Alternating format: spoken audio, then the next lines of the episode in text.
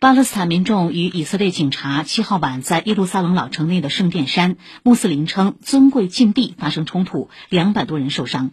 据以色列媒体报道，当天是斋月的最后一个主麻日，大量巴勒斯坦穆斯林聚集在圣殿山的阿克萨清真寺进行祷告，期间与以色列警察发生冲突。以警方昨天说，冲突已致十七名警察受伤。巴勒斯坦红新月组织昨天说，冲突已造成至少二百零五名巴勒斯坦人受伤。